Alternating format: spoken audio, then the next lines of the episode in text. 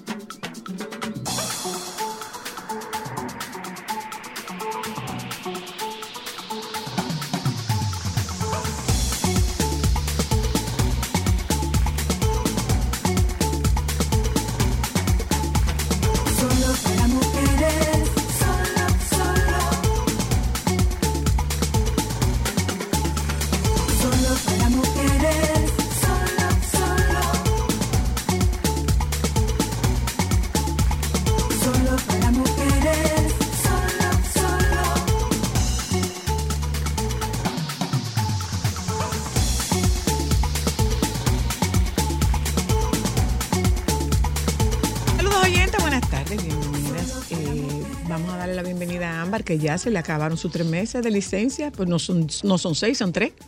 Entonces ya, ya. Y llegamos. Premiara. Premiaras con esta cosita que es el nuevo integrante, lo escucharán ahí peleando un poco con el sueño, pero estamos aquí. Ganándome el dinero de mis lechitas y mis pañales. No pequeño. será de los pañales, porque de la leche. Bueno, pero- La, la- la leche, Ay, espérate, la vaca. un poco- Bueno, sí, gracias a Dios. Y di hola. Mm. Buenas tardes, oyentas. Ok, Muy También, bien, eso muy es bien. parte. Muy bien. La vamos a tener oyenta que sabe porque ella come en esta hora, o sea que todo es parte. Vamos a darle un paseíto. Volvemos en breve. Bueno, eh, saludos oyentes, buenas tardes, bienvenidas. Ah, sí, espérate, déjame ver esto. ¿El qué? Déjame ver esta noticia que dice Remo. ¿Qué dice? Ujú. Dice Remo que. República Dominicana será oficialmente la sede del certamen Miss Universo 2022, según confirmó Magalis Félix. Estoy leyendo. A la República Dominicana le fue otorgada la sede, la sede para la realización del Miss Universo. Por favor, me falta un empujoncito para que nuestros dirigentes vean la oportunidad de tener la visibilidad de 173 países, dice un comunicado que fue compartido por el periodista Severo Rivera. Vienen a competir 95 representantes. Por favor, no, no perdamos... Ah, pero espérate, le dieron la sede, pero no la tenemos asegurada porque hay que pagar un billete. No perdamos la sede por la falta de voluntad, señala la comunicación. Eh, sería la segunda vez que este concurso de belleza se realiza en el país caribeño, ya que hace 45 años, en el 1977, se llevó a cabo por primera vez en el Teatro Nacional, donde ganó la corona Janelle Penny Commission de Trinidad y Tobago.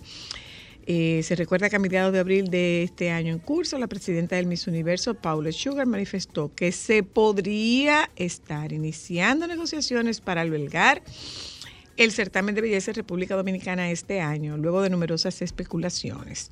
Eh, pero espérate, entonces déjame ver. No, no será la sede. Es posible que sea la sede, pero hay que pagar los cuartos. Digo, ¿es, ¿es así o no es así? Oh, oh. No, lo que falta es dinero. Dinero. Dinero. ¿Qué mal le acaba de ir a Johnny Depp? ¿Qué pasó? Según los informes, Johnny Depp está listo para regresar a Piratas del Caribe y está en conversaciones con Disney sobre un acuerdo de 300 millones de dólares después de su ¡Ay, victoria en el juicio por difamación contra Amber Heard. Depp, el protagonista principal de cinco películas de piratas en los últimos 15 años, fue eliminado de la franquicia en 2018 después del lanzamiento del Dead Man Tell No Tales. Pero una fuente le dijo a Pop Topic que el actor de 59 años ha estado en conversación con Disney sobre un acuerdo de 300 millones después de ganar el juicio.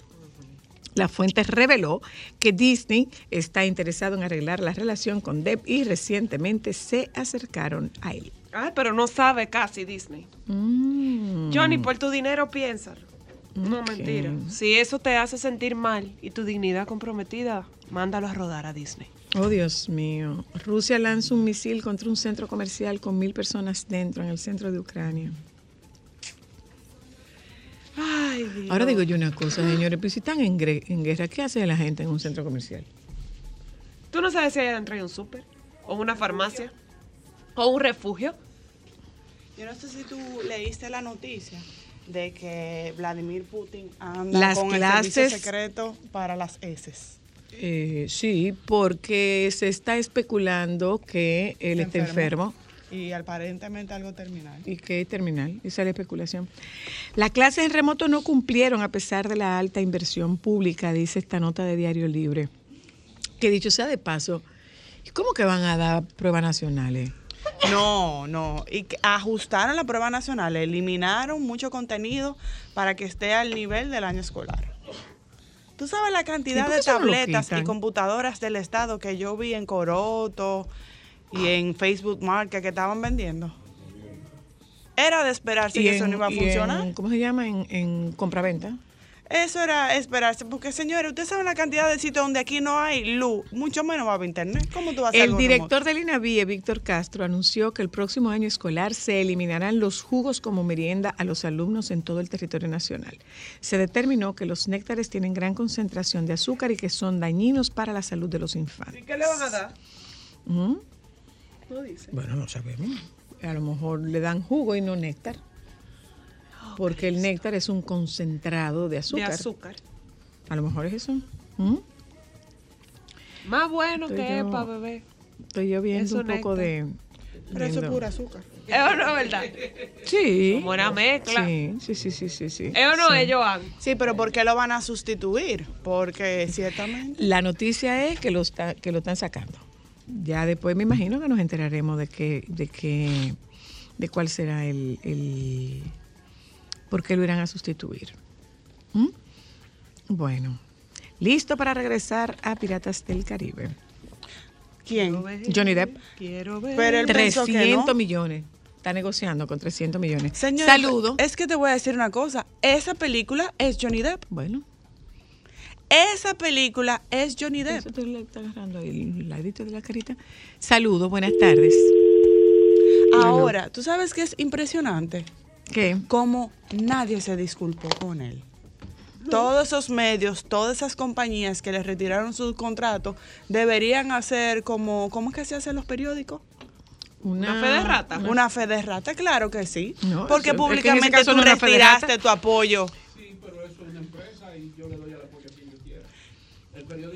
Pero en el caso de Disney, El- de manera en específico, Disney canceló los contratos de futuras películas con él, pero no retiró el personaje, sería, seguía ganando con la imagen de él.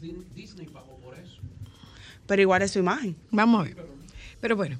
eh, Está interesante la discusión. Vamos, vamos a enterarnos. Dame contestar esta llamada y habla un poquito con las oyentes.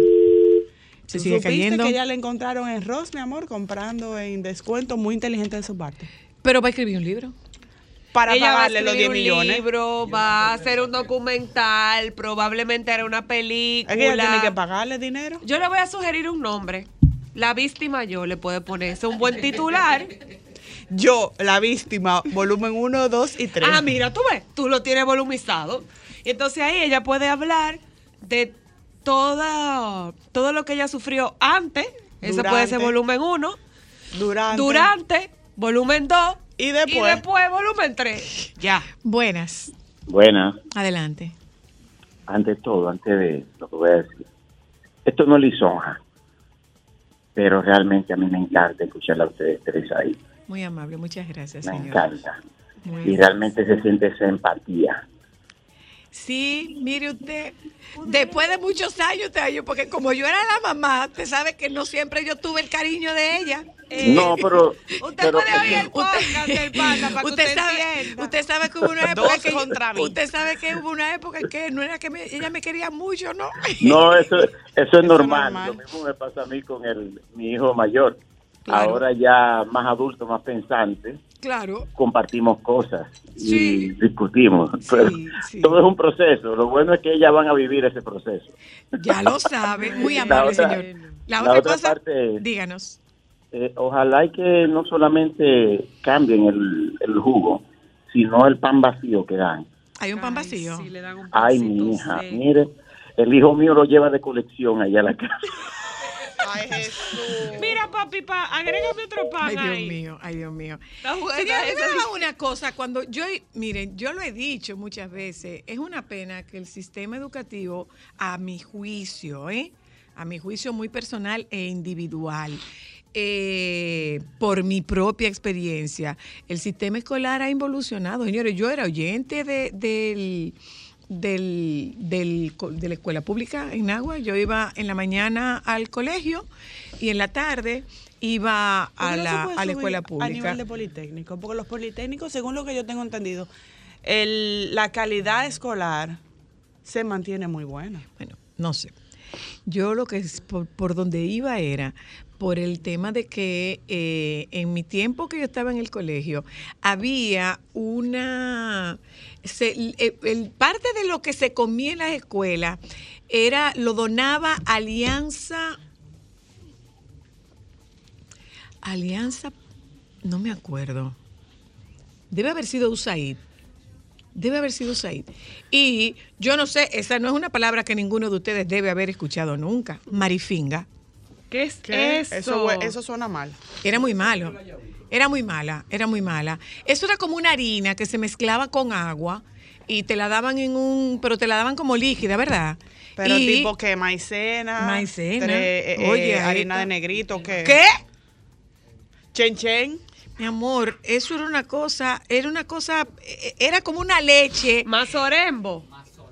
Que la, que la, la ¿Qué es mezclaban. un- Aló. ¿Qué es un mazolembo? Alianza, Aló. alian- No, yo no comí alianza nunca para el eso. progreso. Hola, hola. Sí, Alianza para el Progreso. Alianza para Y el progreso, que eran dos manos, ¿verdad? Y la, marifi- y la marifinga no es más que harina de plátano. Harina de plátano. ¿Qué es mazolembo ahora? Y eso, perdóname, Es y eso lo daban con leche, ¿verdad? Sí, Sí, sí, sí. un fuerte abrazo. Eso lo, comíamos en el colegio, lo comíamos en la escuela. Lo comíamos, lo comíamos en la escuela, claro. Yo me acuerdo, yo me acuerdo que yo lo comía oyente. en la tarde, porque yo en la mañana iba al colegio y en la tarde yo iba de oyente al- a la escuela pública.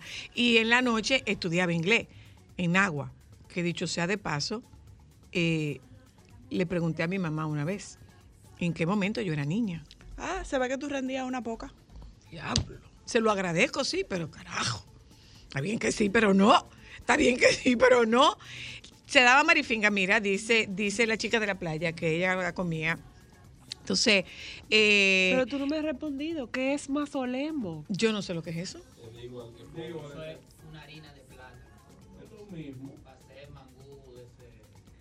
Ay, santo. Ma- mangú de caja. No, pues eso, Mm, eso es lo mismo que la marifinga. Debe ser lo mismo. De- exacto. Ahora, ahora yo me entero que eso era harina de plátano. Ahora me entero. Marifinga. Bueno, sí, sí, si nombre. usted, sí, si usted es lo mismo que, señores, aquí entre usted y yo, ¿eh? Si usted nació en un barrio, se crió en un barrio, nació en un pueblo, se crió en un pueblo, oiga, en algún momento de su vida a usted le dieron una pata de pollo, guisa. Me haga que, que no, que ¡ah! una pata de pollo. No, guisa. Y andaba ese muchachito con ese esa pata de pollo chupando eso, calle arriba, calle abajo, para sacarle nada, ¿eh? Yo nunca comí eso. ¿Tú no qué? Que yo Claro no tengo ni que yes, mi amor. Diablo, pero yo ni me acuerdo. Mi amor, los raquencías de esa época eran la pata de pollo. que los Le Claro que se le daba pata de pollo. Hola, hello. La mari- estaba el concepto marifinga, mazolembi, y eran dos. Había una que era blanca y otra que era color a chocolate. La de chocolate era la marifinga.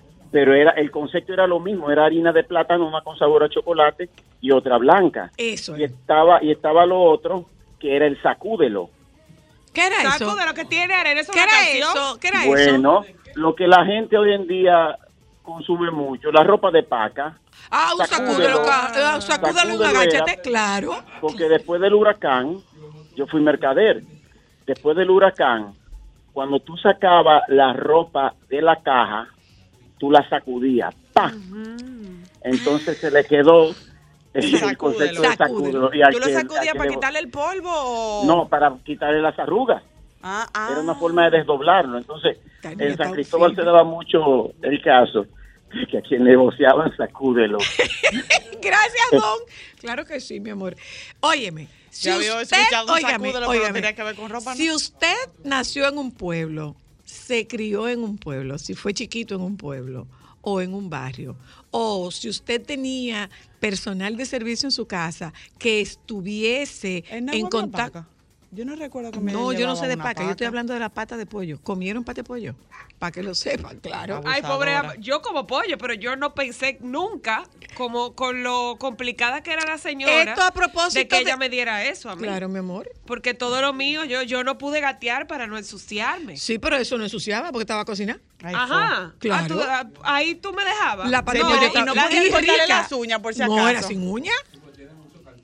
Era sin uña, era sin uña. no, no será, eh, eh, ¿cómo es? Colágeno, Colágeno. claro, Y Andrea, ¿a claro. ti no se te ocurrió tomarme una fotico? No Se sé. comía pate pollo, por supuesto que sí. Por supuesto, y se chupaba. del 80. Claro, un requecía. Yo te dije, diente, requecía. pate pollo, Claro, claro. Del lado de la uña, para que Claro. rompa. Y ácido fólico. ¿Cómo ácido Esta es fólico. doctora. Esta que no Tiene tenía. la ¿Cómo ácido fólico? Que tenía ácido fólico la pate pollo. Ah, O que bueno. tiene. Ah. O ya no tiene. Ah, La claro. descontinuaron el ácido fólico. Claro. Ay, para las embarazadas, pate Ah, no, era la, mati- la marifinga, era la, la rica en hierro. Ah. En, en ácido fólico, la marifinga era rica en ácido Defin- fólico. defínanse. Claro, la, la marifinga.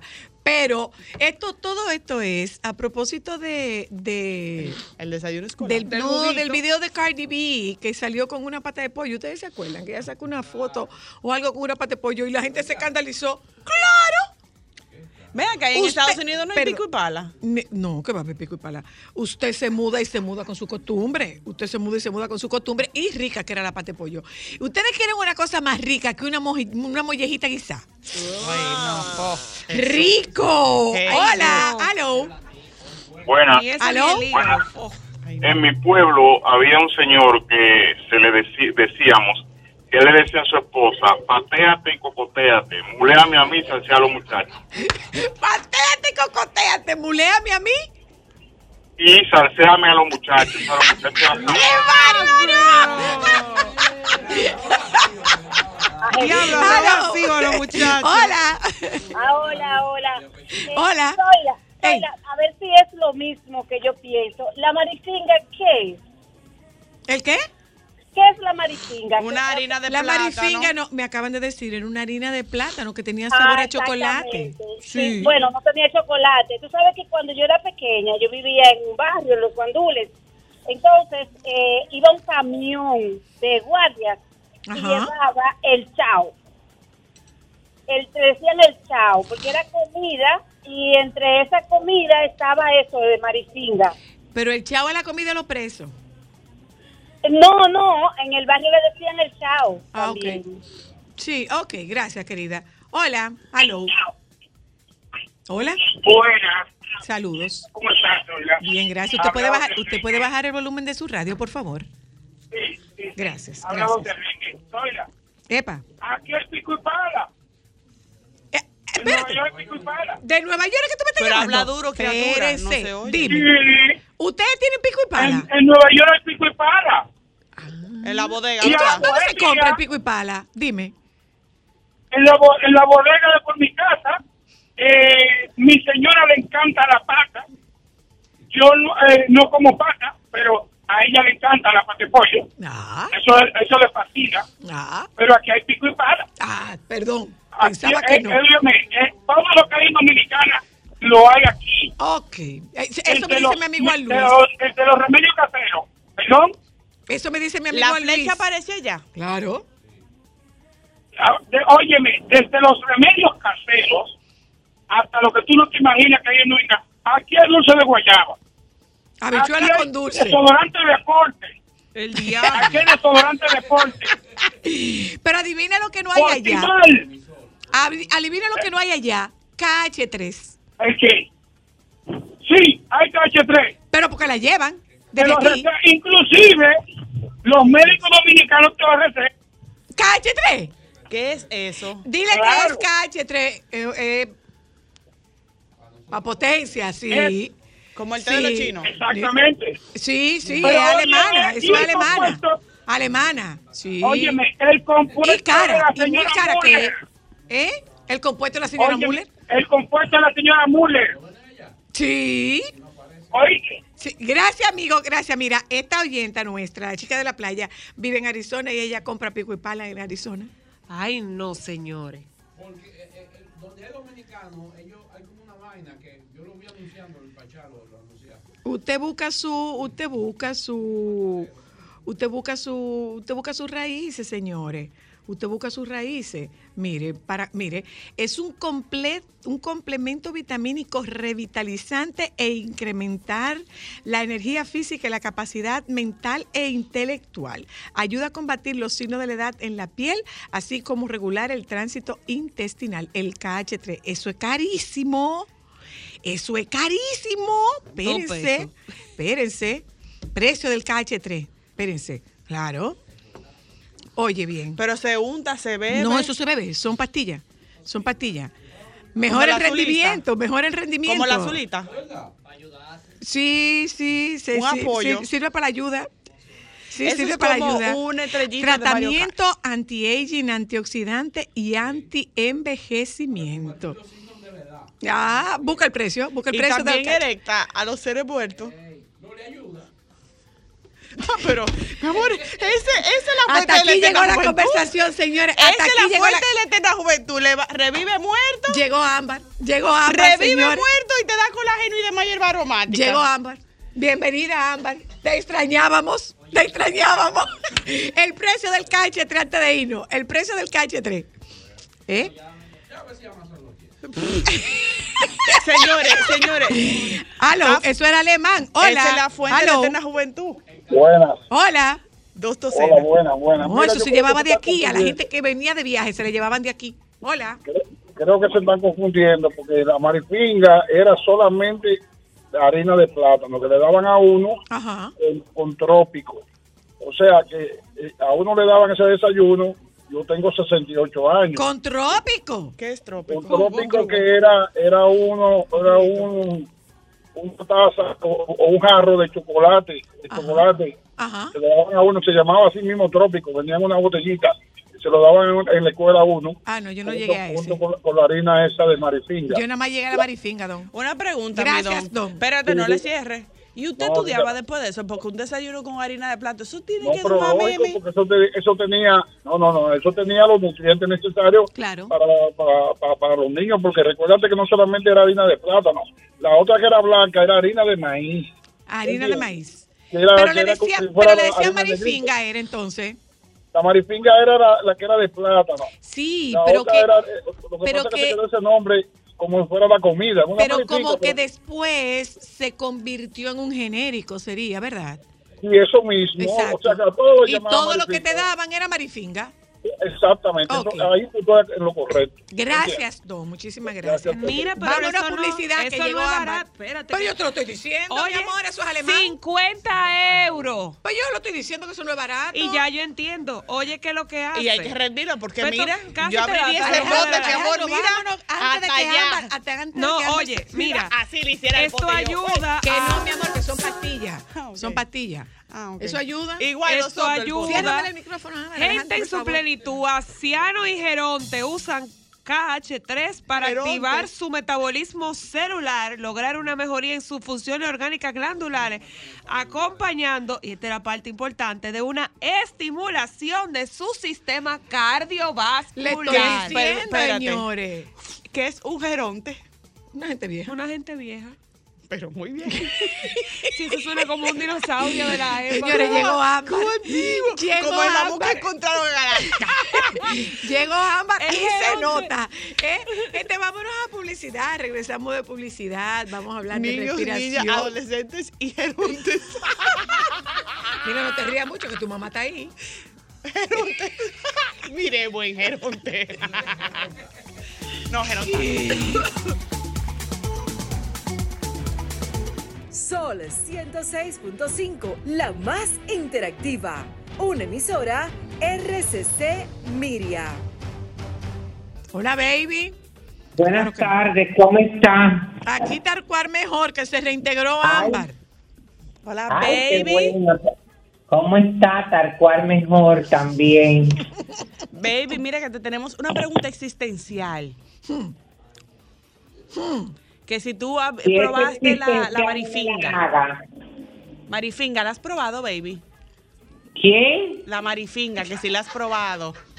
No, mi amor. Marifinga era como un eh, un término que se uti- utilizaba de bullying en mi época, pero no sé de qué se trata. Eso era una comida que nos daban en la escuela pública. No, ¿Pero qué es eso? Harina de harina de plátano diluida. ¿Qué? Pero espérate, no entiendo. ¿Que si me qué? Que si tú sabías lo que era marifinga. La comida, No, se no, la había probado. no sabía, no sabía, no, No, sabía. señores, Francisco es citadino, Francisco es metropolitano, eso era yo que está, vivía en un pueblo. No sabía lo que era ese. Y nunca, eh, nunca te dieron pata de pollo, me imagino, ¿verdad? Claro. Ven, Ahí está. Cuando tú eras pequeño, baby. Sopa de, Claro. Ven, sopa de todo, colágeno. no, señor, todo niño que nació Claro. en este país anduvo con su pata de Y pollo de, en algún adu- y, momento. de, y de adulto, cuando encuentro una pata, me la como. Tú ves, algo ¿Por que yo nunca hubiese imaginado Es posible. que te voy a decir una cosa. ¿Y por qué que la gente tiene que... eh, ¿Cómo es que se llama esto? Eh, ay, espérate. Déjame buscar el término correcto. ¿Por qué que la gente tiene que ocultar su, ocultar su identidad? Ay. No entiendo. Es que eso es parte, óyeme, eso es parte de la gastronomía, de la cultura, de la idiosincrasia. Entonces, la gente no puede venir a fingir como que tú vives en un país de tantos millones de gente como en México, Ajá. o en Brasil, Ajá. o en China. Como que en el norte nunca se van a enterar lo que pasa en el sur. Yo, O para yo porque no voy a decir eso, pero yo me acuerdo, me- una vez me hicieron una historia, baby, una vez me hicieron una historia de una muy fina, muy fina, muy fina, muy fina, muy fina, muy fina, muy fina, que estudió en la UAS y que en una reunión de producción preguntaron que si, que dijo que tenía hambre y le dijeron que lo único que había era arepa, ella estudió en la UAS y dijo, ¿qué es una arepa? Ah, oh, y, bueno, gente de pero su hija, equipo, y gente de su equipo le dijo, déjate de eso, que tú estudiaste en la UAS. Claro, es Y si, decir, estu- y si estudiaste en la además- UAS, arepa. Además, óyeme, todo ese tipo de mm, delicias gastronómicas, eso está, eh, eso era antes, que, que habían cosas específicas que se hacían por zona. Ahora todo está mezclado y tú lo encuentras en cualquier sitio. Ya lo sabe, ya lo sabe. Ya no, óyeme, ya si tú andas buscando aquello, tú lo encuentras. Si andas buscando, que tú no te acuerdas que antes las habichuelas con dulce nada más eran en, en, en- en Semana Santa. Semana Santa, O, ce- claro. o cerca de Semana Santa. Ahora hay lugares donde tú vas y encuentras, eh, no con la regularidad de, de, de la época de Semana Santa, pero sí encuentras en lugares, óyeme, habichuela con dulce en esta época. Que no vendría mal hacer Por una ejemplo, habichuelita todo con eso- dulce, ¿eh? Todas esas gastronomías, eh, eh, eh, to- toda esa delicia gastronómica del sur, el chacá, El chacá. eh, come que se, todo eso, antes eso había que irse para allá. O tú tenías que conocer a alguien que fuera del sur que lo hiciera. Ahora no, ahora hay muchísimos sitios donde hacen eso. Y eso significa, óyeme, uno vivir de la mano con su identidad. Señores, ¿cuál es el éxito de la gastronomía de Perú? Y de la mayoría de los países que han tenido mucho éxito, óyeme, con su gastronomía y que ha trascendido internacionalmente. Mi amor, que viven orgullosos y que han Así cogido es. sus platos y lo han eh, lo han colocado en otro nivel, pero Así nada. es. Tú sabes que, yo quería empezar antes de que me preguntaran por eso. Yo pensando, señores, tanta gente que se necesita en los hospitales y en muchas instituciones filantrópicas y benéficas que vayan como voluntarios. ¿Y por qué? Y este afán que todo el mundo quiere ser influencer y que todo el mundo quiere generar noticias y que todo el mundo quiere buscar un sonido. Señores, pónganse a trabajar y pónganse a contribuir con algo en su país y a dejar un legado y a tener una historia de vida interesante. Yo el otro día, eh, eh, yo oí parte de la entrevista que decía eh, que, le, que hizo el boli a Luisín Jiménez. Señores, que dicho sea de paso, está nueva- rompiendo el boli con mis influencers. Sí, sí. Está rompiendo. Ajá, con, su, con mis influencers y donde Luisín hablaba de la parte eh, de este enriquecimiento que la gente quiere, óyeme, sin sudarlo, sin trabajarlo, óyeme, y sin que te cueste ese trabajo para tú valorarlo, que por eso que cuando le caen en la mano, por ejemplo, estos muchachos eh, que pegan una canción, que sé yo, que para ti, 7, 8, 9, 10 millones, así mismo se le van. botan, claro. Óyeme, porque lamentándolo mucho, estos mucha- no se preocupan por tener una estructura, por tener un equipo, por asesorarse para planificarse. Pero eso tiene mucho que ver con nuestro ADN, porque nosotros somos, vivimos el día a día y somos de los que ganamos 10 mil y gastamos 15 mil. Entonces la gente tiene que, que entender que eso es parte, óyeme, organizarse en esa parte es importante para salir óyeme, de ser un país subdesarrollado y tercermundista, que no es solamente que todo el mundo, que el gobierno, que el gobierno, que los empresarios, que los empresarios. Y tú como ciudadano, ¿qué tú estás haciendo? ¿Qué tú estás aportando para ti mismo, para tu beneficio? Bueno, es así. Ay, santo Dios, pero fuerte. Muy propio. Por Francisco, cierto, baby. tranquilízate. Por ¿eh? cierto, baby, que leí esta mañana, o fue ayer que vi la noticia, que el príncipe Carlos está como en, en un fueguito. No tiene, hay una, hay una problema, hay un. Ha surgido un problema. ¿Cómo en es, baby? familia- Ha surgido un en- En problema. la, en la familia real británica ha surgido un, pro- ay, ese está mi amor, ha surgido un problema que eso está cada día más con los pies por allá arriba. Pero nada, no vamos a hablar de eso. Dice que hay, se enfrenta una nueva polémica porque según el The Sunday Times, eh, específicamente eh, en el día de ayer, el príncipe Carlos eh, aceptó un millón de euros depositados en una maleta del jeque catarí Ahmed bin Hassim bin Haber Al-Thani. Al-Thani. No fue el único importe que recibió él, ya que el periódico informa también de otros donativos en efectivo que el ex primer ministro árabe hizo para sus organizaciones benéficas. Eh, esto supone un nuevo, bueno, un, un nuevo escándalo con relación eh, a la familia real británica, ya que se ha visto involucrado en los últimos años en muchos eh. Según el periódico, Carlos recibió en mano entre 2011 y 2015 tres lotes en efectivo por valor de 3 millones de euros. La gran cantidad de cinco fue proporcionada por este señor, eh, quien era primer ministro de Qatar entre 2007 y 2013 y ministro de Exteriores de 1992 a 2013. Según el medio, el jeque entregó al príncipe un millón de euros repartidos en bolsas de la tienda de lujo londinense Fordnum and Mason. El príncipe habría aceptado una segunda bolsa con la misma cantidad durante una reunión privada en su residencia en Clarence House. Un portavoz de Palacio explicaba al medio que ese dinero se pasó de inmediato a una de las organizaciones benéficas del príncipe que aplicó los procedimientos de gobernanza previstos y nos asegura que se siguieron los procesos correctos. En un dinero que le entregaron en funda. En una maleta. Ajá. Un dinero que le entregaron en funda, que puede ser de toda, de todo el glamour de la tienda, pero es dinero en funda.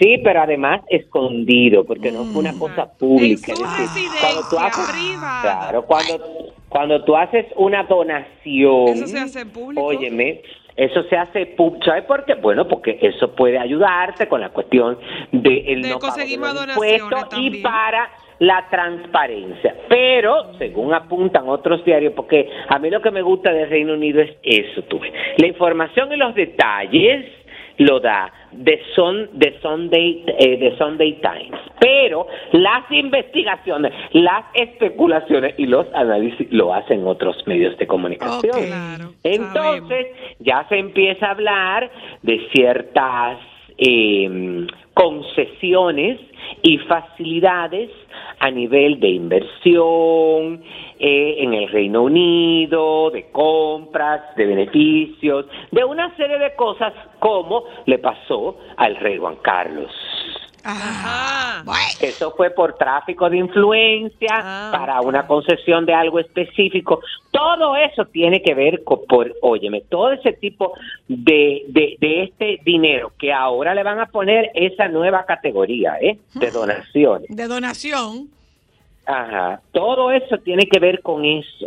Entonces, ahora, pero ya tú sabes que por otro lado dicen, porque tú sabes que así como existe gente que lo, ¿cómo es que se llama esto? Que lo crucifica, hay gente que lo defiende, que se Claro. para seguirle haciendo daño, para que no pueda reinar y para que la reina entonces delegue en el hijo de él, el príncipe Guillermo, que es el próximo rey, y que no se dé porque Camila no acaba de tener la aceptación. Pero ya tú sabes que eso han creado una historia, una telenovela de los años 80 de México. Bárbara Carlan.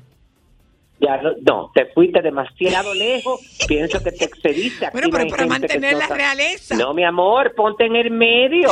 Ponte en el medio, no, te, no sea tan Fiallo. evidente. Delia Fiallo. No sea, no, ajá, no sea tan evidente. Ponte un poco más para acá. Ponte como el güero Castro. Juan, ¿cómo que se llama? El güero Castro. ¿Cómo que se O llama? el otro. Juan El que Osorio. era marido de Niurka. Juan Juan, Osorio. Osorio. Ese. Espérate, Que déjame ver quién es que llama. Sí, un momentito. Buena, sí, buenas tardes.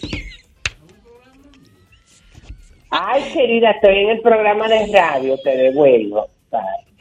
Que por cierto, baby, hablando de México y de actrices, ay, se murió la abuelita de Talía.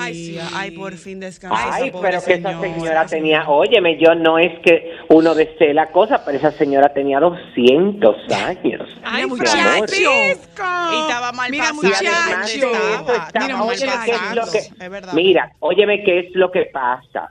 Cuando una persona está de tan deteriorada, Sí, tú, pobrecita. óyeme, tú no, tú no deseas que la persona se vaya, pero es un sufrimiento para esa persona y para otra. Tú Sí, sabes que para quien hablando tiene de- que cuidarla. sí, Claro, sí, hablando ¿no? de, de fallecimiento, hay dos fallecimientos que a mí me, me, me han tocado muy de cerca, eh, que es el de Margaro. El de Margaro, eh, sí. Que, bueno, estaban esperando los resultados de la, de la autopsia, aunque, bueno, lo que se especula es que pudo haber sido un infarto fulminante al corazón porque él estaba muy deteriorado de salud y también la mamá de una muy querida amiga y muy conocida de aquí de Santiago porque tiene una tienda eh, de ropa de mujer hace muchos años, que es Griselda Calderón, de GC Griselda, que murió su mamá, do- doña Carmen también. sí, yo, yo llegué Ay, bueno, a ir a tú, sabes quién es. Sí. Claro, claro que sí. Ay, bueno, y saben que mamá. la mamá de, de Susana y Taina Gotró falleció. Ajá. eh, falleció, creo que fue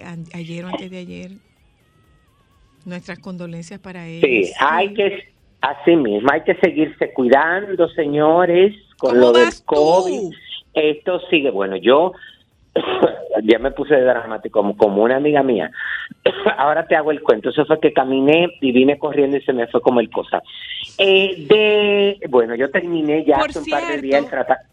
¿Te hiciste Ya yo terminé hace un par de días del tratamiento del COVID. Ajá. eh, y eh, bueno, pero yo tengo una infección en los pulmones, estoy en el medio de ese tratamiento. Pero, bueno, esta infección es producto de del COVID, estoy en el medio de eso, debo de seguir, porque tú sabes que desde que uno se siente bien, mi amor, quiere de una vez romper todas las reglas y salir para la calle y batirse el teteo y nada más. Eh, eh, tú sabes que el, el médico para... mm, eh, bueno, cada 48 horas me manda un mensajito bien como eh, puntual diciéndome, recuérdese que las vías respiratorias están ahora mismo, óigame, en condiciones eh, muy vulnerables, O que sea, cualquier cosa puede entrar por ahí. Ya Contrólate. Sí, porque verdad. No, porque tú sabes que el que le da COVID, óyeme, y quien supera la enfermedad, sale para la calle, mi amor, como que no existe, que no se lo va a pegar. No, mi amor. Hay que sale para la seguir calle. poniéndose la Sale para la mascarilla. calle a ponerse al día. No, no sale para, debe, sí, pero tú te puedes poner, a- tú puedes salir a ponerte al día, pero con tu mascarilla, Por cuidándote, porque el problema es, óyeme, si tú vivieras solo en una loma, tú sales para la calle como te dé la gana, porque tú no se lo vas a pegar a nadie. Claro. Pero cuando tú vives con personas con, con- y convives con más personas, tienes que tener cuidado, que Debe eso ser no es así. Mira, Claro. dice Carlos Vive que yo llegué a ver esa entrevista y me imagino que tú también, que le Ay, preguntaron por Shakira que le hizo Tania Charry. y, y le dijo que ella estaba triste, que estaba muy triste. Que, Sí, que ella le- que incluso que ella le había dicho que estaba triste. Claro, pero oye, me déjame decirte, el, el- e- esa entrevista debería todo el mundo de, de verla, ¿eh? Ah, bellísima. Porque la lección que da, óyeme, Carlos Vives, del testimonio de vida, de lo que es haber llenado estadio, como él dice, y durar 14 años seco, jalando aire, pero que en esos 14 años, óyeme, él dijo, no, espérate, que hay que ponerse a hacer un negocio, yo voy a seguir cantando aunque sea en restaurante los domingos, se puso un negocio con su familia, óyeme, y se reinventó como pudo para no caer en esa, eh, bueno, una depresión, una serie de cosas. También ayuda mucho. Eh, Tú sabes que yo desconocía quién es la esposa de Carlos Vive hasta que lo vi en la entrevista. Ah, no me diga. Claro, porque esa para mí ha sido una de las Miss Colombia más hermosas que ha tenido este país. Y cuando ella compitió en mi, en mis universos, Claudia, Claudia Elena Vázquez, cuando ella compitió en mis universos fue cuando el concurso lo hicieron en Miami, que fui, recuerdo que fui con Jorge Diep, que ese concurso específicamente lo ganó la Miss USA que era de Hawái, que Alicia Machado entregaba corona. Y para mí, ella eh, era la, la, la ganadora de ese concurso. Tuve quedó dentro de las semifinalistas, pero no pasó al cuadro de las eh, a- al cuadro de la de las finalistas. Pero era una mujer, bueno, es una mujer porque vi unas imágenes de ella que todavía está hermosa, es la mamá de de dos de, de sus hijos como más pequeños, porque sí, creo porque que Carlos él- él- ella tuvo- él tuvo un segundo matrimonio. Ajá, entonces, pero que también ahí me enteré que ella es un soporte muy grande porque ella trabaja con él también. Ok. Entonces, así que estuvo muy bien. Que hablando de trabajo, tú sabes que no habíamos Dime comentado. una cosa aquí? antes de eso, baby. Yo, yo estoy leyendo una noticia aquí que dice que República Dominicana será oficialmente la sede del certamen de belleza Miss Universo, según confirmó su directora Magalis Febles. Bueno, dice, dice Magali, bueno, eso también me, me mandaron esa información a, a mí, pero yo no me quiero hacer portavoz de una información que no la haga oficialmente ni el gobierno de la República Dominicana ni la organización del universo. Claro. No le estoy restando importancia a- a lo que está diciendo Magali, pero entiendo que uno tiene que esperar la confirmación. ¿Por qué? Porque para hacerlo aquí, el gobierno tenía que aceptar el hecho de pagar 2.5 millones de dólares para hacerlo, para tener la franquicia, aunque se supone que la parte, la comercialización se haría aparte, porque tengo entendido que el concurso se va a hacer, se va a desarrollar, e es para la zona este, para Punta Cana. Eso es lo que tengo entendido.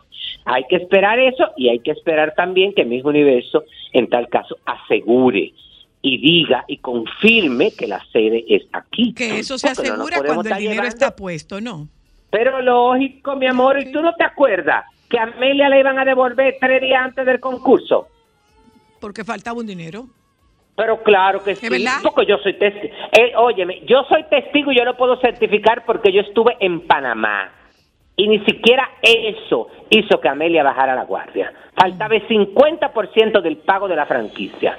Y el presidente Hipólito Mejía, óyeme, fue quien tomó la decisión y buscó esos cuartos, porque acuérdate que fue en el proceso de, eh, de lo que pasó con el grupo Con el Valiente. intercontinental. Ajá, es verdad. y se es quedó verdad. en el aire, la franquicia nada más se había pagado hasta, hasta que ella fue a Panamá un 50% y faltaba el 50% restante. Y no la iban a dejar, óyeme, la iban a dejar competir, óyeme, pero con la salvedad de que ella no iba para ningún lado.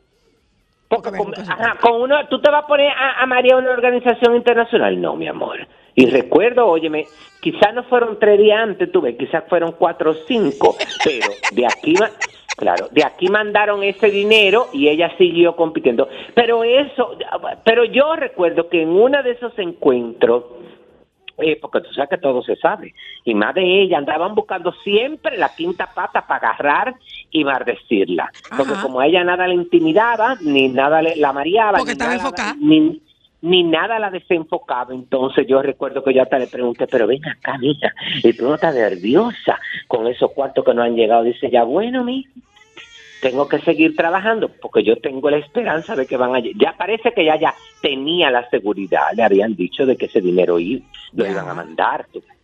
Bueno. entonces tú sabes que con eso no se juega entonces hay Ya que esperar no nos podemos adelantar para confirmar una información que todavía está en proceso que y hasta que el debe- recibo de pago no llegue, No eso hay no ha ocurrido. Nada. Bueno, nos tenemos que despedir, baby.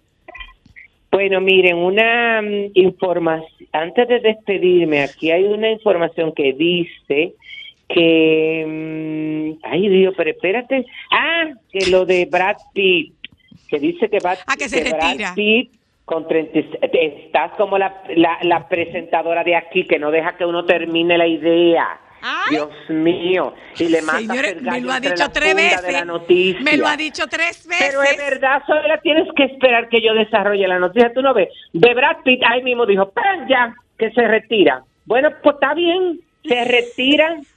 Nada, que tengan feliz. Yo no sabía la noticia. Ya, me callé, semana. baby. Me callé. No, oye, te presento que tengan mis una disculpas. feliz, bendecida y productiva. No, óyeme, tú eres la dueña del programa, no me tienes que pedir disculpas, pero para que no me mate el gallo entre las fundas. Es para verdad, tienes toda la razón. Tienes toda la razón. idea, Tienes toda la razón. De Tienes toda la por qué lo Pero desarrollar igual porque yo no tengo la menor idea de lo que tú estás hablando. No, no, no, mija, que él dijo, pero eso está, eso no está confirmado, porque que él dice, la información dice que eh, su carrera como actor está llegando a su fin, pero él no, él reveló que tras dejar la actuación se dedicaría a otra de sus pasiones, la producción. Soy una de esas criaturas que hablan a través del arte, solo quiero estar haciendo algo siempre. Si no estoy creando, estoy muriendo de alguna manera. Él lo dio a conocer la noticia durante una entrevista para la revista estadounidense GQ, donde él es la portada de este mes. Aunque dijo de su retiro, también dejó las puertas abiertas para algún proyecto que realmente le impacte, ya que ahora será más selectivo a la hora de aceptar algún rol. Mm. Él habló también sobre los problemas que tiene con su ex esposa, la actriz Angelina Jolie, sus problemas con el alcohol y como a esta altura de su vida es cuando en realidad ha descubierto la felicidad desde la tranquilidad de su hogar, su refugio durante la pandemia. Pero él habla de un retiro, pero él, como todos los mareadores, no te dice, es en el 2023, tú ves. Él habla de que él se piensa retirar. Exacto, pero él no puede habló pasar hasta de 10 una años. fecha- Claro, él no habló de una fecha específica, que dijo ahí que si vienen otros roles, algún papel que valga la pena, que soy cooperativo. Bueno, cuando tú estás en ese tipo, cuando tú estás en ese estatus, como está él, con 35 años de carrera, creas fama y échate a dormir, te puedes dar el lujo, mi amor, de seleccionar lo que tú tienes que hacer. Mira ahora Johnny Depp. Ya lo sabes. Bueno, mi amor, que vi ahí la No son noticia. 300 millones de dólares que le van a dar por, la, sa- por, por hacer un nuevo Pirata del Caribe. Ya lo sabe. Bueno, pero a lo mejor eh, eh, a lo mejor lo de Brad Pitt viene por lo de Sandra Bullock, que está, pero Sandra Bullock sí dijo que se iba a retirar por por burnout. Pero claro, pero tiene un problema de salud. Claro. Sí. Este es lo que está no. mareando entonces, Francisco. Aquel lo que anda buscando, bueno, lo que pasa es que la gente, de- yo después de, de- después de un tiempo entendí que cuando los artistas hacen esos cambios de vida, tanto eh, en la parte espiritual, en la parte emocional, hasta del entorno donde se mudan, es porque lo necesitan. Y qué bueno, hay claro. gente, hay gente que nunca consigue eso. Hay Y gente que nunca llega a ese momento de reflexión, de introspección, de tranquilidad. Hay gente que nunca lo logra. Entonces tú podrías decir, ah, ah, ahora a los sesenta y pico de años o a los 60 años, hay gente que no lo logra. No, no, no, y es verdad, y es verdad, y entender también que muchas veces tú necesitas encontrar, bueno, hay gente que no le gusta encontrarse consigo mismo, tuve con ese monstruo, pero hay otros, como mm, en el caso de él, que necesitaba encontrarse, tú ves, y necesitaba da- darse ese tiempo solo, porque mucha gente también quiere de una vez involucrarse en una relación para entonces, óyeme, no sanar una parte y seguir eh, eh, eh, en ese camino. Tú En el único sitio que un clavo saca otro clavo es la ferretería. Ya lo sé. Claro, es que Amber Heard y Johnny Depp tienen que darse sus terapias porque está bien perfecto que ella, pero ella ganó por una cuestión de difamación, pero en ningún momento se, se ahí se comprobó si es verdad o no es verdad, que este tipo es agresivo. El tema de el tema de de de, de O.J. Simpson, que fue un tema civil. Totalmente. A él lo metieron preso por un tema Entonces, civil. ellos tienen que tratarse eso y las que anden en el medio detrás de ese tipo de personajes para que después no digan que no se lo dijeron. Bye, baby. Bye. Sol 106.5, la más interactiva. Una emisora RCC Miria. Déjame cambiar tus días y llenarlos de alegría. Solo para mujeres. ¿Dónde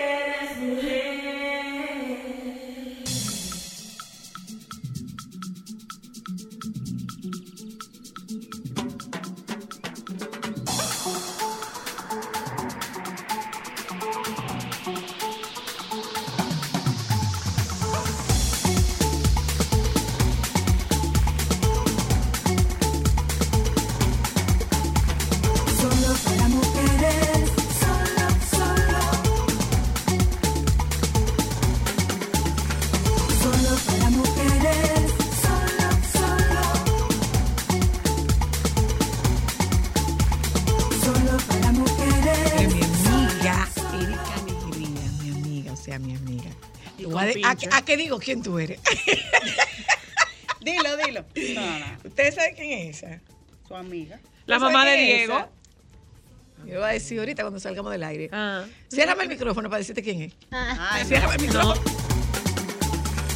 Solo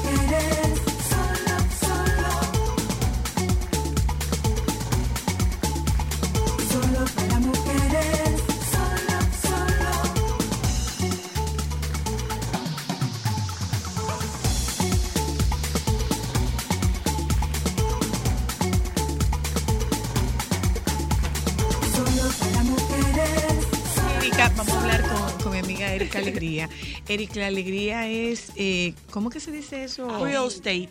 No, Agente no, no. inmobiliario. Agente inmobiliario real O estate es en gringo.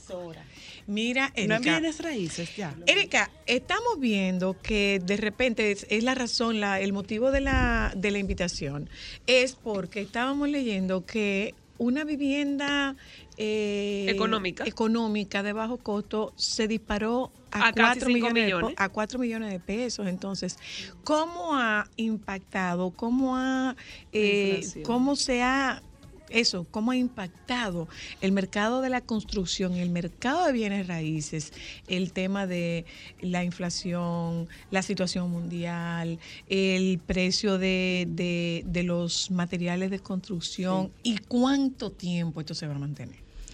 Bueno, esto ha sido un cambio desde el 2021. El 2021 increíble, nos trancaron en el 19, ¿cierto? Entonces en el 21 la gente se dio cuenta de muchos cambios que, se, que pasaron en el ámbito inmobiliario. ¿Qué pasó? Eh, lo que era, eh, aquí subió lo que era eh, la compra en plano, en construcción turística y residencial. Eh, la gente se dio cuenta también de, de que no podía estar trancada en una casa. Eh, y lo que es la venta inmobiliaria cambió muchísimo. La gente eh, quería salir de las cuatro paredes. Los Airbnb. Casa con patios. Casa con patio. Aquí me llamaran, me llamaban clientes y me decían, la finquita que yo la tenía en venta, tumba eso. Tenía que salir de la casa. Pero ¿dónde viene eh, lo que es la inflación? Los materiales subieron. eh, una un funda de 70%. cemento el año eh, pasado costaba 239, 238 pesos, ahora valen 438. La misma Más funda. La misma funda. La más del Y tú no haces nada. Tú dirás, pero es una funda. ¿Cuántas fundas de cemento tú necesitas para hacer un proyecto? Para Claro. hacer una casita. Tú dirás, el techo de zinc, pero ¿y la pared? Erika, y en ese sentido de lo que tú estás mencionando, y las construcciones que estaban en plano para el 2019, que se vendieron a un costo, ¿cómo se hace ese Hay una constructor? cláusula en todos los contratos que dice. Ay, hay Ah, que un hay que revisarlo. Entonces, ¿Qué pasa? Algunas personas se mantienen con el con el, la constructora, otros han tenido que dejar eh, Entregarlo. y entregarlo y esa es lo que nosotros llamamos oportunidades. Para unos se benefician, pero para otros es bastante frustrante que tú haces, tú vas pagando ema- eh, eh, mensualmente y tienes tu ilusión de tu propiedad y esto cambió el mundo. Erika, se, de, ri- se des, perdón, re, eh, eh, distri- ¿cómo? se me fue la palabra. Algunas zonas cambiaron su costo después de la pandemia. Claro, claro que sí. Otras bajaron, otras subieron. Esas ninguna bajó. todas subieron. Todas. Ninguna subieron. bajó. Ninguna bajó. O Es que- sea que, el, el, esta es una buena oportunidad para comprar es un mito. No, esta- mira, el que compró En 2020, 2021, esta es una buena oportunidad para comprar. Es un mito. Mira, una buena oportunidad será porque tú no sabes hasta dónde va a llegar la inflación. Ok. O sea, si tú tienes la oportunidad de comprar, es el momento. Es el momento. Pero no porque sea una buena oportunidad, sino porque puede Es que ser peor en cuando, el futuro. Cuando era la mejor oportunidad, era recién la pandemia, eh, que la gente no tenía trabajo, tuvo que salir de las propiedades. Eh, tenía que salir de la propiedad De para locales, mantenerse porque hubo una gente, tal vez una pareja que, que Perdió uno el trabajo y el otro tenía que subsistir. quebró el Entonces, no negocio. podía. Erika, en, el, en la historia inmobiliaria, ¿existe la posibilidad de que un costo que aumentó por una inflación o por X situación vuelva a bajar o es como todo en este país? Lo que sube, Debería, sube y nunca baja. Debería, pero jamás. No. Never. Ok. Estamos hablando de inflación, pero por el otro lado hay un- una baja en la cotización del dólar. Entonces ahí digamos que tú te puedes ganar algo. te gana algo, pero se, mira qué pasa. Se supone que debe ir de acuerdo a cómo va el dólar. Aquí, yo le digo a mi equipo de venta, yo le digo, señores, aquí hay varios precios de que le ponen a la propiedad. O sea, hay el precio real que te lo da un tasador, una persona que, que es la encargada de ver cuál es el precio, lo que tiene que ver con el terreno, eh, el- el- la ubicación, las amenidades que tiene. El, es el verdadero precio, el mercado. Hay el precio sentimental. ¿Cuál es el precio sentimental? Esa es la casa de mamá y fue que nosotros nos criamos. eh, yo eché mi niñez entera, fue ahí. Y ese precio, el propietario se lo pone de acuerdo a lo que A lo él que siente, sentimental. El precio también que es una oportunidad. Tengo que venderla porque tengo una necesidad. Entonces, se supone que tú debes ir, ok, el, el presupuesto debe ser un porcentaje que tú subas. Aquí no, aquí lo suben porque Soy la vendió su apartamento en X cantidad y yo no voy a vender el mío así, el mío puede venderse en tanto. Las oportunidades, Erika, es mejor comprárselo al, eh, al vendedor propietario, a una institución financiera. O sea, ¿cómo tú sabes que realmente es una oportunidad que vale la pena tomarla? Mira, la oportunidad, el vendedor es el que te ayuda. Lo bueno de tú tener un agente inmobiliario, cuando tú haces match, cuando tú haces química con un agente inmobiliario, porque ya ese te conoce y te dice, mira, Se eh, presentó esto. so- no, soy la quiere, un apartamento así, así, así. Ya tú vas indagando qué necesita ese cliente, porque qué tú necesitas, qué tú, qué tú sacrificarías y qué tú no quieres. Entonces ya tú haces un abanico más cerrado. Hay clientes que usan hasta siete agentes inmobiliarios y entonces ese agente no conoce al cliente, simple y llanamente le está buscando una propiedad. Cuando tú haces química, cuando te le dices, yo quiero una oportunidad, cuando se, te llega una oportunidad de X monto con esta característica, llámame y yo te tengo presente. Ok. Porque ya es diferente. ¿Dónde está la oportunidad? Puede ser que eh, aparezca alguien y me llame y me diga, tengo que vender la propiedad. Yo te llamo, mira, soy la tengo esta casa, que eso es igual que pasaba con los alquileres. Aquí no hay ahora mismo un alquiler. ¿A qué tú llamarías un alquiler económico? Aquí no hay alquileres de 40 mil pesos. No. ¿En serio? Y O sea, dólares. estamos hablando de que una persona joven Eh, de, pero- de un rango de 30 años, cuyos sueldos son por más 35 mil pesos, no puede independizarse y voy, mudarse. voy por ahí, voy por el, el- el tema de mi primera vivienda. ¿Se convirtió mi primera vivienda en un sueño inalcanzable? Mira, Ahora yo te voy a mismo sí. decir, yo tengo tanta pena eh, diario a mi oficina o a las compañeras mías llaman clientes porque yo tengo un letrero en algún sitio y llaman. Yo quiero esa eh, información sobre ese alquiler. Sí, mire, ya, ¿qué precio usted busca? Es tanto. Tú no tienes algo de 30 o 40 mil pesos. O sea, ese en alquileres. No existe. Yo no tengo. Yo te puedo enseñar un listado de personas buscando alquileres. Imagínate compra. La compra de una, de una compra económica, oye lo que nosotros los agentes llamamos económico, es 10 millones de pesos. Eso, es económico. Eso o sea, lo económico dentro de clase media, claro. Ajá. O sea, O sea, ya no o sea, una hay- gente que me dice, búscame algo económico que necesito, mi presupuesto es 8 o 10 millones. Tú no sabes la lucha que nos dan nosotros la gente. Yo trabajo en una plataforma y yo trabajo con muchos agentes inmobiliarios también, porque para mí no somos eh, Competencia. competencia, somos equipo. Colegas. Somos colegas, porque si tú no tienes y, tú, y yo tengo y viceversa, podemos hacer un trabajo en equipo. Tú no te imaginas cuando yo llamo, necesito algo de 10 millones, ay, el que tú buscas. No existe.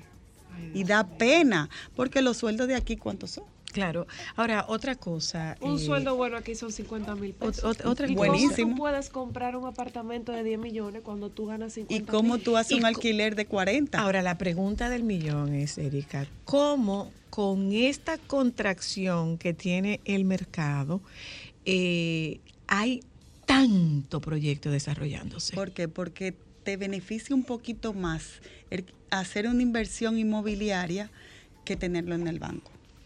Ok. Entonces, ¿qué tú haces? Tú lo alquilas. Y ahí voy, voy por el tema de, de- De- de la compra por inversión. Sí. Es un arma de doble filo. Ahora mismo es el boom. Ese es el boom. El Airbnb ahora mismo es uno de los boom que hay ahora mismo. Eh, como inversión puede ser a largo plazo, a corto plazo, como tú quieras. Te va a proyectar. Te va, yo- yo- señor, escúcheme, que este es demasiado bello este niño, yo me lo voy a llevar. Él va a vender casa conmigo.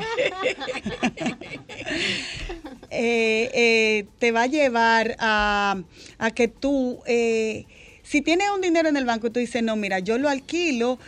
Te digo cuánto vale un alquiler de una habitación amueblado. Dime un número, por ¿Cuánto favor. De un una alquiler? habitación, dígase, una ¿Por habitación, un ¿Por baño. dónde? 800 y pico, ¿no? Ay, qué linda. Amueblado. Ah, no, mil y pico. ¿Mil y cuánto?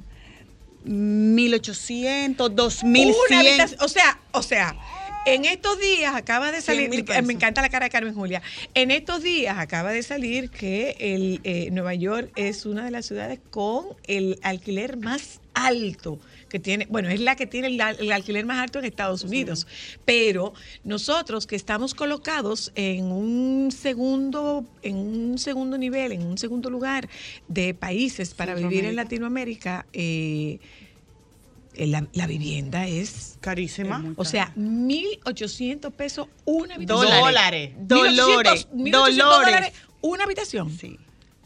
¿Con mantenimiento incluido? Sí, o sí, además? mantenimiento incluido, pero, pero son, mil, son- mil- pero son 1.800 dólares. Son son 100 mil y 1.800 pico dólares. Sí. Entonces, Y- la pregunta y- es, y- ¿cómo se están desarrollando tantos proyectos? Por ejemplo, eh, te voy a dar otro ejemplo. ¿Tú sabes cuánto cuesta un apartamento en Piantini con todas las amenidades y comodidades de ahora? Amueblado, 4 mil dólares fácilmente de tres habitaciones. Wow.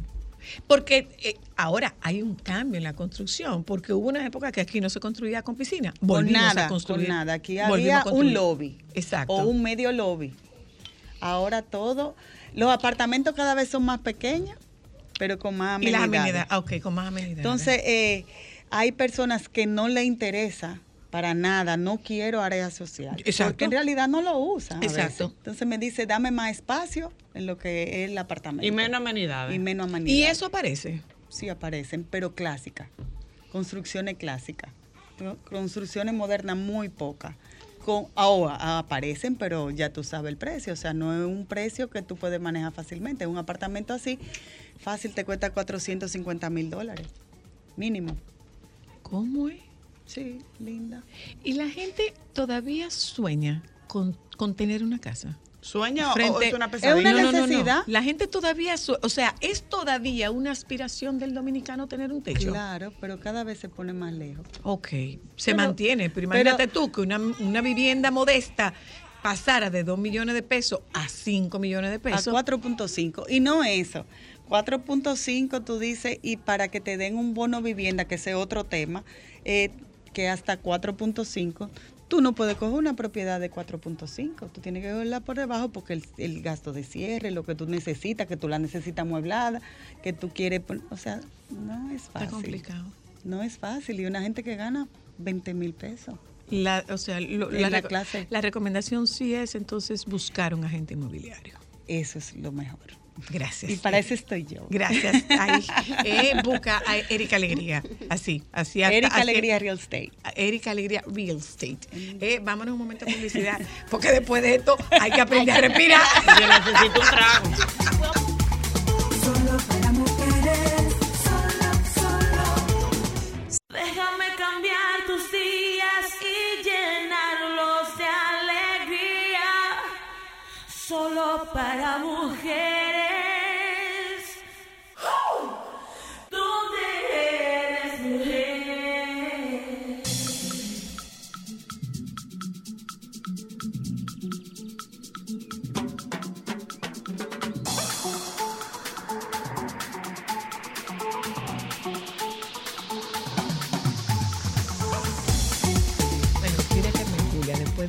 a respirar. A respirar. Ay, pero mega Eh, Tú sabes que estuvo aquí el, el- el embajador, sí, ya lo sé, estuvo con nosotros y nos hablaba de la importancia de la respiración.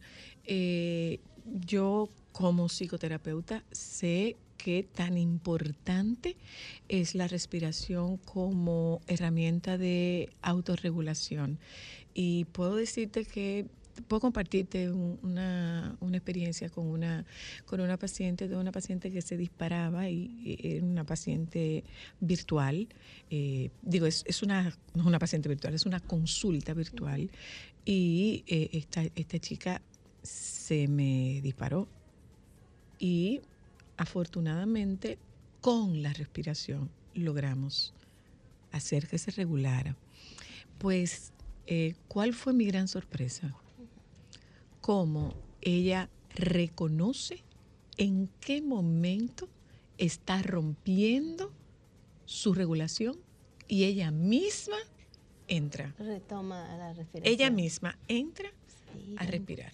Mira, qué hermoso y poderosa es la, respi- la respiración. Es tan importante que, no sé si lo sabías, muchos colegios ahora mismo están dando clases de respiración a los niños. ¿Dónde? Están dando clases de yoga para niños. Sí, de yoga, Eh, y están dando incluso hasta, oiga esto, clases de mindfulness y de meditación desde bebés. Sí, eh, pero hablaba, hablaba el, el embajador de la India que tenían eh, yoga para niños. y Pero aquí respiración. los colegios lo están tomando dentro de la currícula. Ya, ya. Mira. Pero bueno, hablemos de la importancia de la Pero de primera respiración. vez darte las gracias por recibirlo.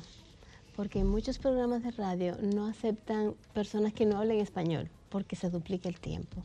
Y ustedes, mis amadas, sí. Mira, nosotros hicimos, eh, eh, hablamos con el productor y le dijimos, mira, cuando se trata de un embajador, lo ideal es, no, lo ideal es que traiga su traductor. Yo podía hacer la traducción, pero cuando es algo a ese nivel, lo recomendable es que traiga su traductor. Pero Sí. gracias, no, no, y fue, fue, fue, primero es una distinción tener a una persona como él eh, con nosotras y segundo, fue muy enriquecedora la, la, la entrevista, de verdad. Él fue decisivo, su apoyo espiritual, técnico, económico para el éxito, el mayor éxito que hemos tenido en el Día Internacional del Yoga. ¿Sabes cuántas personas se registraron? Y uh, entraron más después que ya se paró el registro. 1.200 personas. Wow, qué bien. Aquí en Santo Domingo Qué solamente. Ah, en el Jardín no, Botánico. Eso, eso significa que la gente está buscando. Sí, muchísimo. La gente está buscando. Y el tema de la- del yoga, por ejemplo, yo puedo asumirlo como complicado, puedo asumirlo como retador, eh, porque tengo que pasar la barrera de, de las limitaciones. Eh, tengo el temor de que no lo haga bien, esa búsqueda de perfeccionismo que tenemos los seres humanos por naturaleza, pero con la respiración es distinto. Sí. Es menos difícil la respiración. Es cierto, es algo tan natural que nadie puede tener ningún prejuicio en contra de la respiración, porque sí hay mucho prejuicio en contra de la meditación, en contra del yoga. Pero en la respiración te da un punto que yo no lo había pensado, vamos a sacarle más provecho a esa, esa receptividad eh, natural, ¿no? Sí, claro. Inevitable. Sí, claro. Qué bueno. ¿Cuál- la, la re- la recomendación de la respiración adulta para regularte, Ujú. ¿de- de- ¿desde dónde es? Es algo tan simple como, lo que voy a decir, respirar con conciencia, lento. ¿Mm? Cuando estamos relajados, la respiración se torna lenta y profunda. Entonces, cuando estamos ansiosos, en pánico, en un ataque de miedo, entonces, trae a tu mente esa, esa ese recuerdo, cómo respiras cuando estás tranquila, relajada y contenta. Y comienza a hacerlo así, a respirar de esa forma. Lo que pasa es que para lograr esa respiración hay que tranquilizar a la loca de la casa. La loca de la casa es la mente. Entonces entras en lo que en lo que puede definirse como un bucle o lo que es igual, que es el círculo vicioso. ¿Y cuál es ese círculo vicioso? O sea, yo, yo- me falta aire porque tengo un problema de vía respiratoria. No, no tienes un problema de vía respiratoria. Estás ansiosa. Entonces, eh, me concentro en esa dificultad para respirar que a, su, mis- que a la vez hace que se dificulte todavía más recuperar el ritmo natural de la respiración. Eh, hay un, una técnica que, como un anclaje, ponerse la mano encima de la barriga. Mm. Cuando tú te la pones ahí, siente la tensión, el miedo, de cualquiera de esas emociones aflictivas. Y, y entonces tú vas a sentir esa sensación aquí en toda esa área, en el pecho, abdomen. Y eso va a facilitar que tú sientas la necesidad de respirar más lento. Yo sé, es asunto de, de, de hacerlo cuando estés en un estado que no sea tan grave. Cuando tú lo utilizas, cuando estás en un estado mm, de un poquito fuera de control, sea de ofuscamiento, de miedo, de vergüenza, cualquiera de esas cosas, practícalo, practícalo, para que se vuelva ya un mecanismo inconsciente eh, inmediato. Por ejemplo, hace 12 años que a mí me chocaron por detrás. Inmediatamente yo, no fue que yo pensé, tengo que respirar de tal forma, no, con esta técnica, que es la, la técnica para mí de la, la más poderosa porque es muy sencilla, muy práctica, la puedes hacer y nadie se da cuenta. No hay que ni siquiera cerrar los ojos necesariamente. Y yo comencé a respirar de esa forma inmediatamente. Y eso me, me, me- me hizo que yo no estuviera en un riesgo mayor, porque mantuve la mente en calma y pude tomar la decisión adecuada. Después me, que después me grité, "Ah, mi madre por poco me mata. Ahí me asusté cuando ya salí del, del, del Pero peligro. mira, p- pues nosotros, por ejemplo, eh, eh, en, en terapia, ¿qué, qué hacemos? Estás en- ante este, yo digo, insisto, que en el caso particular de la ansiedad, la ansiedad no es una característica para definirte. La ansiedad es un visitante, una visitante de corta duración, de tanta duración como tú le permitas. Entonces, en el momento que tú sientes que te falta el aire, que se te, se te acorta la respiración, nosotros recomendamos que cambies de posición, que te desplaces hasta donde tú puedas encontrar un espacio que te permita concentrarte y recuperar la respiración. A veces tienes la posibilidad de moverte, hay otras veces que no tienes la, posibilidad de moverte. Entonces, ¿cómo eh, me sorprende la ansiedad? Me sorprende la visita de la ansiedad. ¿Cómo hago para yo respirar? ¿Cómo me doy, lo primero, cómo me doy cuenta de que está impactando mi respiración? la parálisis. Se siente una- un, apretamiento del pecho y sofoco. Eso puede ser una, a veces personas que se agitan, la respiración se hace muy corta, superficial y rápida. Entonces, por eso es que hay que enseñarlo en las escuelas, no hay que esperar a que las personas estén en crisis. Hay que enseñarlo, yo, un poco de relajo, un poco en serio. Hay que enseñar a, a los a las parejas antes de casarse. Claro. a, a los niños antes para que la utilicen cuando van a tomar un examen, a los antes de dar una licencia de conducir, an- un requisito para dar una licencia de porte de arma de fuego, todas esas situaciones que implican que tú estés en Estresado y tenso. Es que, En cu- es que cuando ese cortisol se dispara, hay que buscar una manera de regularlo y la forma de regularlo es la respiración. Sí, pero si tú no, ni sa- nunca sabes eso, porque no oyes y es el programa de Soy la Luna, que son dichosos los que están aquí escu- escuchándolo, quizás muchos se enteran por primera vez, que tenemos esa, esa, ese remedio mm, eh, preventivo y curativo al alcance inmediato. Ahora una cosa, eh, otra, otra cosa, eh, Carmen Julia. Nosotros en terapia utilizamos mucho la respiración 478, pero ocurre que es a mi ritmo o es a tu ritmo que vamos a hacer la respiración de 478. La respiración de 478 es inhalación en 4, retienes en 7 y exhalas en 8. Ujú. Es al ritmo de la persona, porque la capacidad pulmonar varía mucho dependiendo del tamaño de la persona, Exacto. del sexo, de la estructura del- de la cavidad torácica. Entonces es al ritmo de la persona, pero ese conteo. Como ese hay muchos otros más. Exacto. Pero hay un... Hay un es un básico. Sí, es un eh, básico. O sea, es, es prelimi- eh, eh, lo más basiquito, el 478. Basiquito, basiquito. Sí, pero hay dos, dos informaciones muy, muy, muy básicas esenciales para compartir, para que todos lo sepan. Inhalamos y exhalamos, ¿verdad? Es de la manera natural. Pero en realidad el ciclo de respiración tiene cuatro etapas. Inhalo, retengo, aunque sea de fracciones de segundo, pero hay una pausa in- in- involuntaria. Exhalo y de luego hay otra pequeña pausa involuntaria. Entonces, cuando hacemos unas técnicas de respiración, de las que hay tantísimas, entonces utilizamos esas cuatro fases con conciencia y con conteos. Ah. Puede ser, hay muchísimos conteos. Hay uno, por ¿Con ejemplo, sonido o sin sonido? este es el sonido de la nariz. O el de la boca. Porque tú oyes que te dicen que exhales y que sueltes el aire con sonido. Eh, ¿Sí o no? hay de los dos. Hay algunas técnicas que son con la boca cerrada y solo por la nariz. Hay otras que son boca, eh, inhalo por la boca, exhalo por la boca. Hay, hay muchísimas combinaciones, muchísimas combinaciones. Depende, eh, hay dif- diferentes aplicaciones.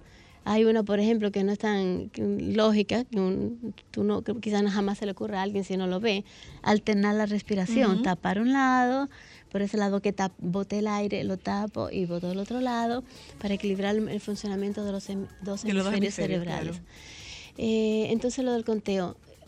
Hay, eh, primero eso, hacer las cuatro fases y que la exhalación sea siempre más larga que la inhalación. Claro. Eso es un mecanismo importante para que eh, funcione la autorregulación. A mí me ha funcionado mucho con mis pacientes, si te lo puedo decir, ayudar a mis pacientes a que en el momento que están inhalando, suban, suban, suban, suban, suban los hombros, tratando de toparse las orejas con, con los hombros y ¡ah!